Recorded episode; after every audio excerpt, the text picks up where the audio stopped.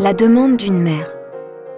Alors la mère des fils de Zébédée s'approcha de Jésus avec ses fils, Jacques et Jean, et elle se prosterna pour lui faire une demande. Jésus lui dit, Que veux-tu?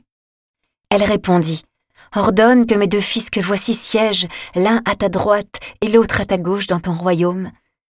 Jésus répondit, Vous ne savez pas ce que vous demandez? Pouvez-vous boire la coupe que je vais boire? Ils lui disent, Nous le pouvons.